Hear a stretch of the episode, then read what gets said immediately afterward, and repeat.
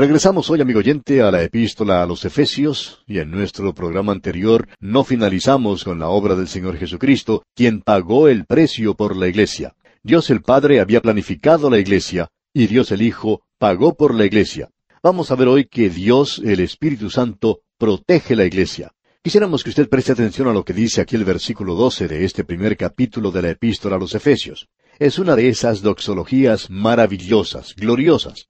Cada vez que el apóstol Pablo finaliza diciéndonos algo acerca de una de las personas de la Trinidad, él se detiene y canta una doxología y luego continúa hablando de la otra persona. Y aquí, habiéndonos hablado acerca de la obra del Hijo, que Él nos redimió por medio de su sangre, que Él reveló el misterio de su voluntad y que Él recompensa a los suyos con una herencia, nos dice entonces en el versículo doce de este capítulo uno, a fin de que seamos para alabanza de su gloria, nosotros los que primeramente esperábamos en Cristo. Eso es algo maravilloso. El creyente es para la alabanza de su gloria. Amigo oyente, Dios no existe para satisfacer los caprichos y deseos del creyente, pero el creyente existe para la gloria de Dios. Y cuando el creyente se encuentra en el centro de la voluntad de Dios, él está viviendo una vida completa, llena de satisfacción y gozo. Ese es el lugar donde uno puede encontrar verdadera satisfacción y verdadero gozo. Y eso lo librará usted, amigo oyente, de las manos de los psicólogos, como podremos apreciar en lo que vamos a considerar hoy. Y cuando usted no se encuentra en esa área, digamos, puede que se esté acercando la tormenta. Leamos otra vez el versículo 12. A fin de que seamos para alabanza de su gloria, nosotros los que primeramente esperábamos en Cristo. Esto le da a la vida propósito y significado. Usted y yo no tenemos mucho que ofrecer, ¿verdad? Pero vamos a hacer para la alabanza de su gloria. Dios podrá decir en la eternidad sin fin, señalándolo a usted y señalándome a mí, ellos no valían mucho, pero yo los amé y los salvé. Y eso es lo que le da valor, dignidad, propósito, gozo y gloria a todo esto. Existimos hoy para la alabanza de su gloria, y eso es suficiente. Esta doxología que tenemos ante nosotros mira hacia el futuro, hacia la venida de Cristo, y esta es la segunda que hemos tenido. Llegaremos a la tercera dentro de unos instantes, pero llegamos ahora a la obra del Espíritu Santo. Y el Espíritu Santo es quien nos regenera, como veremos al leer el versículo 13. Luego veremos que el Espíritu Santo nos sella. El Espíritu Santo es las arras del Espíritu. El Espíritu Santo nos regenera. El Espíritu Santo es un refugio para nosotros. El Espíritu Santo le da realidad a esta vida nuestra nosotros tenemos regeneración y un refugio y realidad en la obra del Espíritu Santo. Leamos lo que dice el versículo 13 para ver todo esto. En él también vosotros, habiendo oído la palabra de verdad, el Evangelio de vuestra salvación, y habiendo creído en él, fuisteis sellados con el Espíritu Santo de la promesa. Creemos que esta sección en la cual nos encontramos es sin lugar a dudas una de las más maravillosas que podemos leer. En él también vosotros, habiendo oído la palabra de verdad. Ahora, ¿de qué está hablando el apóstol Pablo aquí? Bueno, alguien puede decir, él no menciona aquí la regeneración.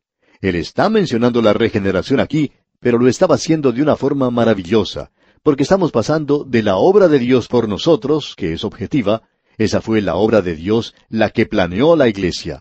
La obra del Señor Jesucristo se llevó a cabo en la redención de la iglesia y pagando por ella. Estamos pues pasando de esa obra de Dios por nosotros a la obra del Espíritu Santo, que es la de proteger a la iglesia, y esto es diferente. Usted se da cuenta que la obra de Dios por nosotros es objetiva, y la obra de Dios en el Padre y el Hijo fue realizada por el Padre y el Hijo. Pero ahora la obra del Espíritu Santo es en nosotros, y eso es subjetivo. En esta obra de regeneración y de renovación, el Espíritu Santo motiva al pecador a oír y creer en su corazón, eso es lo que lo hace un hijo de Dios, como nos podemos dar cuenta. Ahora, ¿cómo llega uno a ser un hijo de Dios? Bien, el Señor Jesucristo dijo, tendrás que renacer. ¿Y cómo puedo renacer? Mas a todos los que le recibieron, a los que creen en su nombre, les dio potestad de ser hechos hijos de Dios. Aun a aquellos que no hacen nada más que creer en su nombre. Pero aquí en Efesios se nos dice, en él también vosotros, habiendo oído la palabra de verdad, Ahora, habiendo oído, aquí, no quiere decir simplemente el escuchar el sonido de las palabras, sino el de escuchar con entendimiento, digamos de paso. Eso lo tenemos allá en la primera epístola a los Corintios. El apóstol Pablo dice allí, porque los judíos piden señales y los griegos buscan sabiduría, pero nosotros predicamos a Cristo crucificado, para los judíos ciertamente tropezadero y para los gentiles locura, mas para los llamados, así judíos como griegos, Cristo poder de Dios y sabiduría de Dios. Ahora, ¿quiénes son los llamados? ¿Son ellos los únicos que han oído? No, amigo oyente. Es más que el escuchar el sonido de las palabras. Quiere decir aquellos que han escuchado con entendimiento y que Él los llamó. No es una llamada donde se escucha simplemente palabras, sino que es un llamado donde el Espíritu Santo hace que estas palabras sean reales y verdaderas. Así que la fe es por el oír y el oír por la palabra de Dios. Aquellos que fueron llamados y oyeron, y ellos oyeron la palabra de Dios y respondieron a ella. ¿Qué fue lo que sucedió? Bueno, Pedro lo dice de esta manera ya en su primera epístola capítulo uno, versículo veintitrés. Dice Pedro, siendo renacidos, no de simiente corruptible, sino de incorruptible, por la palabra de Dios, que vive y permanece para siempre. Esto lo podemos explicar de la siguiente manera. La palabra de Dios es predicada, como lo está haciendo en este mismo instante, y nosotros estamos diciendo que el Hijo de Dios ha muerto por usted. Si usted confía en Él, usted será salvo. Bien, dice usted, yo oigo lo que el predicador está diciendo, pero no tiene ningún significado para mí. Pero hay alguien más que está escuchando esto y el Espíritu de Dios está aplicando esto a su corazón y ellos lo están creyendo, están confiando. Y cuando ellos confían en Cristo, entonces están siendo regenerados. Esto es maravilloso, amigo oyente. Como usted puede darse cuenta, el creer es el paso lógico después de haber oído. No es algo necesariamente cronológico, sino algo lógico en él también vosotros, habiendo oído la palabra de verdad, el Evangelio de vuestra salvación, y habiendo creído en él. Así es como usted llega a nacer de nuevo, amigo oyente. Creemos que esto explica con mayor claridad lo que quiere decir el nacer de nuevo que cualquier otro lugar en la palabra de Dios. Usted ha escuchado la palabra de verdad, el Evangelio de su salvación, las buenas nuevas de su libertad, y habiendo creído en él. Ahora esta frase indica que todo esto tiene lugar al mismo tiempo. Es decir, que cuando uno cree, es sellado. Todo ocurre al mismo tiempo. Y aquí es donde entra este tema del bautismo. Usted llega a ser bautizado en el momento en que confía en Cristo. Usted es sellado en el momento en que confía en nuestro Señor y este sellamiento es la segunda obra más grande que hace el Espíritu Santo. El Espíritu Santo primero abre el oído para que escuchemos. Luego Él implanta la fe. Y su próximo paso lógico, como podemos apreciar, es el de sellar al creyente. Ahora sabemos que hay quienes discuten si hay una diferencia en el hecho de que puede ser Dios el Padre o Dios el Hijo quien sella con el Espíritu Santo, o si es el Espíritu Santo mismo quien sella. Y debemos decir aquí que este tipo de argumento en realidad nos cansa bastante, porque los que así argumentan están tratando de crear diferencias como las que existían en la Edad Media. Se acostumbraba a discutir cuántos ángeles podían bailar en la punta de una aguja, por ejemplo. Ahora, si uno discute cosas como estas, pues nunca llega a ninguna parte. Yo entiendo eso que quiere decir que el Espíritu Santo es el sello, porque en realidad fue Dios el Padre quien dio a su Hijo para que muriera en la cruz. Eso se nos ha dicho claramente. También se nos dice con toda claridad que Dios el Hijo se ofreció a sí mismo voluntariamente y ambas cosas son verdaderas. Dios el Padre y Dios el Hijo ambos enviaron al Espíritu Santo para que realice esta obra señaladamente pero es el Espíritu Santo quien realiza esa obra. Él es quien regenera al pecador y es quien sella al mismo. Y también pensamos que Él, o sea, el Espíritu Santo, es el sello. Ahora creemos que hay un doble propósito en la obra del Espíritu Santo al sellar al creyente. Él implanta la imagen de Dios sobre el corazón para dar una realidad al creyente. Usted sabe que un sello se coloca en un documento y que ese sello tiene una imagen en él. Creemos que esto es exactamente lo que el Espíritu de Dios hace en el creyente en el presente. Creemos que eso es lo que indica el apóstol Juan allá en el capítulo tres del Evangelio de su nombre, versículo treinta y tres, cuando dice, El que recibe su testimonio, éste atestigua que Dios es veraz. Y Dios es quien implanta su imagen sobre el creyente. Ahora, el segundo propósito de este sello es indicar el derecho de propiedad legal. En la segunda epístola a Timoteo, capítulo dos, versículo diecinueve, leemos, Pero el fundamento de Dios está firme, teniendo este sello, conoce el Señor a los que son suyos, y apártese de iniquidad todo aquel que invoca el nombre de Cristo. Ahora, ya que Él provee para usted esta seguridad, eso no quiere decir que usted puede vivir en el pecado, sino que indica más bien que si usted invoca el nombre de Cristo, usted va a estar separado de la iniquidad. Y si no es así, bueno, aparentemente, amigo oyente, usted no ha sido sellado. Y con eso queremos decir que no fue regenerado. El Espíritu Santo es el sello, y eso garantiza que Él nos va a entregar, porque el apóstol Pablo un poco más adelante en esta epístola dirá, con el cual, o sea, con el Espíritu Santo, fuisteis sellados para el día de la redención. Un día Él nos va a entregar a Cristo, y es muy bueno estar sellados de esta manera. Cuando usted envía una carta por correo, muchas veces puede asegurarla y le ponen un sello en el sobre. Y cuando el correo pone ese sello sobre su carta, indica que ellos van a entregar esa carta donde corresponde. Ese sello garantiza la entrega de la carta. ¿Y cuál es el propósito de todo esto? Bueno, la tercera obra del Espíritu Santo se menciona en el versículo 14 de este primer capítulo de la epístola a los Efesios, que es las arras de nuestra herencia hasta la redención de la posesión adquirida para alabanza de su gloria. Arras es lo que se da como prenda en señal en algún contrato. Es decir, que si uno va a comprar alguna propiedad y quiere que el vendedor le guarde la propiedad, usted deja cierto dinero como un depósito. Quiere decir que más adelante usted entregará más. Ahora, el Espíritu Santo es algo similar. Dios nos ha dado a los creyentes el Espíritu Santo, y eso quiere decir que Él tiene algo más que nos dará más adelante. Como ya hemos visto, tenemos una heredad. Hemos sido bendecidos con toda bendición espiritual. Y esta garantía, o arras, que se menciona aquí, indica que tendremos más en el futuro. Y todo esto es para la alabanza de su gloria. Y aquí encontramos la tercera doxología en este capítulo. Es interesante notar que cuando el apóstol Pablo considera la obra de la Trinidad por nosotros, él tiene una gran doxología que presentar, una doxología de alabanza a Dios. Y no solo eso, ahora tenemos la oración de Pablo, porque nos damos cuenta que aquí no solo nos regenera el Espíritu Santo, no solo el Espíritu Santo se convierte en nuestro refugio, sino que el Espíritu Santo nos da una realidad. Y entonces Pablo ahora se siente con deseos de orar. Así es que él ora a favor de los creyentes en Éfeso. Y usted puede notar las cosas por las cuales él ora. Es muy importante que recordemos esto en oración. En los versículos 15 y 16 tenemos esta oración. Leamos.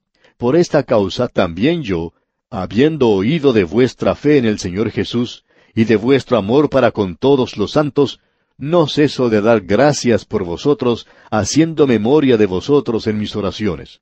Notemos lo que nos ha dicho en este versículo 15 una vez más. Por esta causa también yo, habiendo oído de vuestra fe en el Señor Jesús y de vuestro amor para con todos los santos, esta iglesia se destacaba por su fe y por su amor, vuestro amor para con todos los santos, dice aquí.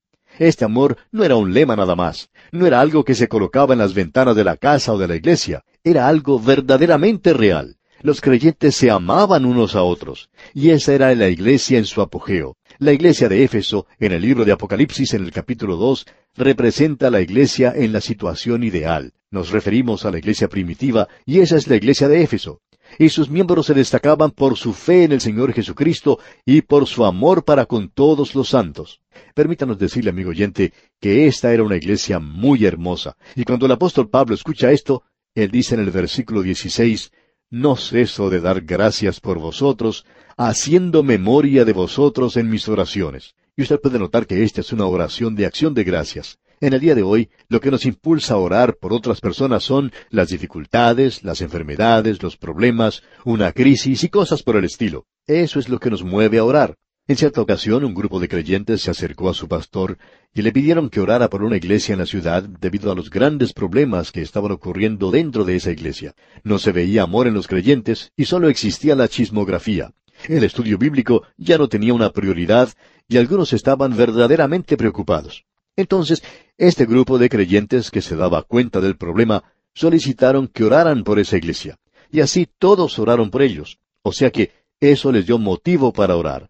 ¿Y cuántas veces no ocurre así con todos nosotros? Pero en el caso del apóstol Pablo, lo que le daba motivo para orar a él no era solo esta clase de problemas, sino que algo bueno también provocaba en él una oración. Cuando usted, amigo oyente, escucha decir algo bueno acerca de un hijo de Dios, de cómo Dios está bendiciendo a algún predicador o algún otro hijo de Dios, se pone usted de rodillas y le dice a Dios, Oh Dios, yo te doy gracias por este hermano y por la manera en que tú lo estás usando. O cuando usted se entera de alguna iglesia bíblica donde se está predicando la palabra de Dios, ¿se pone usted de rodillas y le da gracias a Dios por eso? Amigo oyente, nosotros estamos presentando ante Dios lo que parece más bien una lista de mercado. Le decimos a Él que queremos esto, eso, aquello, y que queremos lo demás. Señor, ¿quieres tú hacer esto y aquello por mí? Dios no es ningún mandadero, amigo oyente.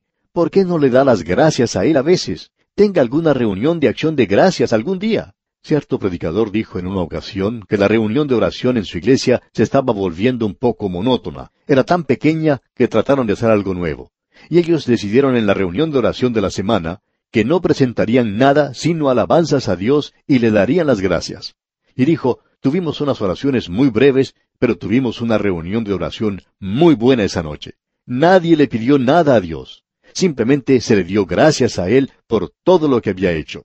Creemos que Dios apreciaría que todos nosotros le demos gracias a Él de una forma regular, no simplemente una vez al año, sino que lo podamos hacer mucho más a menudo, con mucha más frecuencia. Y el apóstol Pablo dice que cuando él escuchó las buenas noticias y las cosas maravillosas acerca de la iglesia en Éfeso, él decía, no ceso de dar gracias por vosotros. Simplemente me acerqué a Dios y le dije, Señor, gracias por la iglesia de Éfeso. ¿Se ha acercado usted, amigo oyente, alguna vez a Dios y le ha dicho, Señor, gracias por fulano de tal, esa persona significa tanto para mí, gracias Señor por él? Amigo oyente, deberíamos orar de esta manera con mucha más frecuencia. Y el apóstol Pablo dice, haciendo memoria de vosotros en mis oraciones. Ahora, ¿para qué va a orar Pablo? Pablo hizo algunos pedidos, como podemos ver en el versículo 17, para que el Dios de nuestro Señor Jesucristo, el Padre de Gloria, os dé espíritu de sabiduría y de revelación en el conocimiento de Él. Y no vamos a poder seguir más adelante hoy, pero usted se habrá dado cuenta que el apóstol Pablo no oró para que ellos recibieran más dinero o para que pudieran pagar sus deudas. Sin embargo, opinamos que él pudo haber orado por eso. No hay nada malo con eso. Pero él oró por algo aquí que no estamos seguros de que lo estamos presentando en nuestras oraciones hoy. Y una vez más el versículo 17 dice, para que el Dios de nuestro Señor Jesucristo, el Padre de Gloria, os dé espíritu de sabiduría y de revelación en el conocimiento de Él. ¿Estamos nosotros, amigo oyente, orando por eso en el día de hoy? Hay muchas personas que oran por nuestra salud y le damos gracias a Dios por ello. Lo hacemos incontables veces. Y es maravilloso. Pero cuánto nos agradaría que alguna vez alguien orara, Señor, da un poco más de entendimiento de la palabra de Dios a nuestro hermano. Él parece ser tan ignorante de tu palabra. Apreciaríamos que usted, amigo oyente, orara esta oración alguna vez. Se lo agradeceríamos de todo corazón. Y bien, aquí nos detenemos por hoy. Confiamos, Dios mediante, continuar este estudio de la carta del apóstol Pablo a los Efesios en nuestro próximo programa y contamos desde ya con su fiel sintonía. Le sugerimos, mientras tanto, amigo oyente, leer los siguientes versículos de este primer capítulo para estar así preparados y sacar el mayor provecho posible de este estudio bíblico.